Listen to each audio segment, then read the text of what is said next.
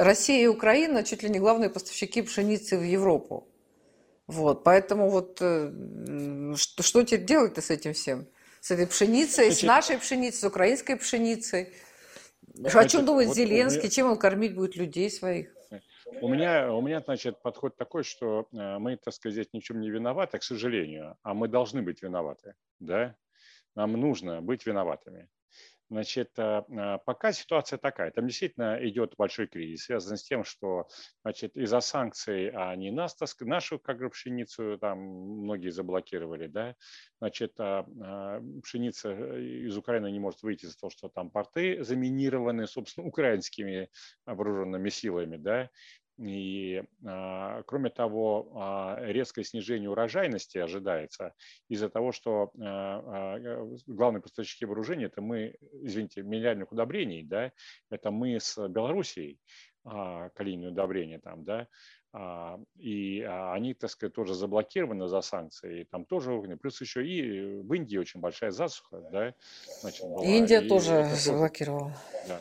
А, тоже может ситуацию ухудшить. Вот, вот э, это вот объективная такая ситуация, да, значит, а, и а, сейчас они придумают какую-то такую комбинацию, по этой комбинации, значит, они должны разминировать порты, прежде всего Одесса, да, и Николаева, и, значит, через эти порты должна пойти пшеница украинская, Значит, а мы должны дать обязательство, что мы не воспользуемся этими разминированиями портами, а, и, значит, не будем в это время атаковать, позволим э, эту пшеницу вывести. Значит, и у нас, так сказать, тоже идут переговоры, мы тоже все время оправдываемся, говорим, мы не виноваты. Мне кажется, нужно взять на себя и сказать, что вот пока было так, но мы не позволим, заявляем, что мы не позволим вывести украинскую пшеницу. Там 20 миллионов тонн на 8 миллиардов долларов. Речь идет о грабеже украинского народа. Для чего? для того, чтобы Байдену победить на выборах на самом деле это нужно. Они что-то о африканцах, что ли, думают, вы думаете? Значит, а они, а, дело в том, что а, цены на продовольствие пошли вверх, так сказать, везде, во всем мире, в Штатах тоже, да. Электорат Байдена, значит, у него там есть очень богатые, значит, и очень бедные, да. Вот эти бедные, так сказать, огромное количество людей такого полумаргинального плана, для них это огромный удар, значит, и они, так сказать, многие не пойдут голосовать за Байдена, потому что им Байден не нравится этой политикой, да, и потому что просто-напросто они будут это время в очередях стоять, а, не за э, билетами избирательными, а в очередях за бесплатным хлебом.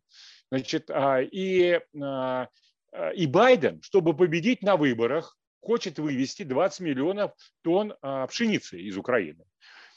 В том числе он хочет они тоже предполагают, что может быть так, что наши все-таки возьмут контроль за вот, э, весну э, и осень, то есть лето и осень, возьмут контроль над большей частью Украины, и что иначе не с чем будет кормить это население Украины, поскольку там все это вывезено, а новый урожай э, не засеян из-за боевых действий. А, а главное, где делают это все, это юго-восток все-таки, вот Украина, где, собственно, идут боевые действия.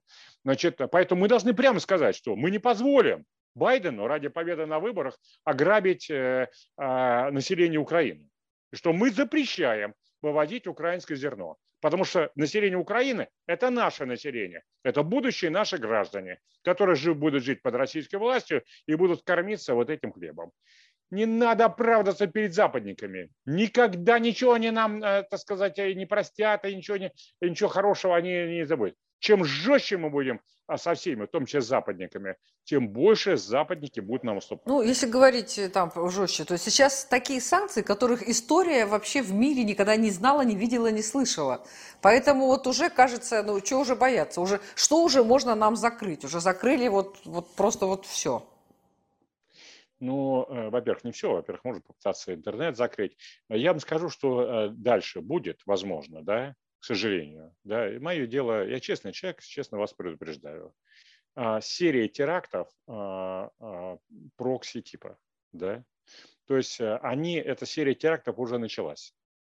Значит, а, а, они, э, вот у нас слышали, может быть, НИИ, там, космонавтики, там что-то там такое, так сказать, взорвано. Еще несколько НИИ военного плана, имеющие отношение к а, новейшим вооружениям. Они там сгорели одновременно после начала спецоперации. Кто-то верит, что это, это случайно произошло. Это совершенно очевидно теракты. То есть, может, слышали, мы хотели закрыть YouTube, Рутуб, так сказать, сделать, и у нас грохнулся Рутуб. До сих пор до конца не восстановлен. Там, вот это была мощнейшая а, на них кибератака. А, крейсер «Москва», он был потоплен не вооруженными силами Украины, он был потоплен натовцами. Это натовская ракета, норвежская ракета. Норвежские офицеры наводили все это. Американская, британская разведка давала конкретные, так сказать, данные, наведения, все. А американские, британские службы осуществляли радио, а, радиоподавление, так сказать, э, все вот это, чтобы не работала наша система противоракетной обороны. То есть это натовцы потопили наш а, корабль «Москва». Вот а, причем делают они это чужими руками, в общем-то, да. Там непосредственно на кнопку подвели, так сказать, э, наверное, офицера с украинской армии, сказали, вот нажми на эту кнопку, он на нее нажал. Значит, а, а, и теракты это организуют типа службы безопасности Украины. Вот именно серию терактов а, который будет официально приписан службе безопасности Украины, а фактически разрабатываться западными спецслужбами, это то, что, к сожалению, мы должны ожидать, чему должны готовиться, что должны а, чему должны противостоять и что должны блокировать. Это была программа «Необычная неделя» с Инной Новиковой. И сегодня мой гость – директор Института политических исследований Сергей Марков. Спасибо, Сергей Александрович.